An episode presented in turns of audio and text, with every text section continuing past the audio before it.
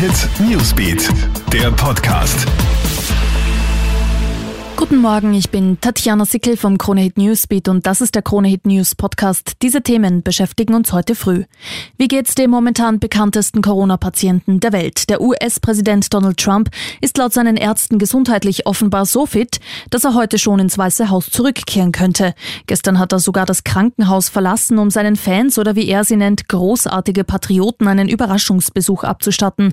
Er ist zwar nicht aus seinem schwarzen SUV gestiegen, hat von dort aus aber seinen Anhängern in in Washington zugewinkt. Danach ging es aber auch schon wieder zurück ins Spital.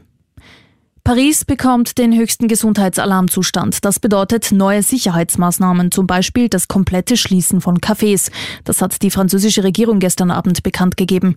Frankreich hat im ganzen Land innerhalb von 24 Stunden rund 13.000 Corona-Neuinfektionen registriert. Über 32.000 Menschen sind bereits daran gestorben. Und Tennisass Dominic Thiem hat es ins Viertelfinale der French Open geschafft. Nach dreieinhalb Stunden hat er sich gestern in einem Fünfsatzkrimi gegen den Franzosen Hugo Gaston durchgesetzt. In der nächsten Runde trifft der 27-jährige Niederösterreicher auf den als Nummer 12 gesetzten Argentinier Diego Schwarzmann. Das war's auch schon wieder up to date. Bist du immer im Kronehit Newsbeat und auf kronehit.at. Kronehit Newsbeat, der Podcast.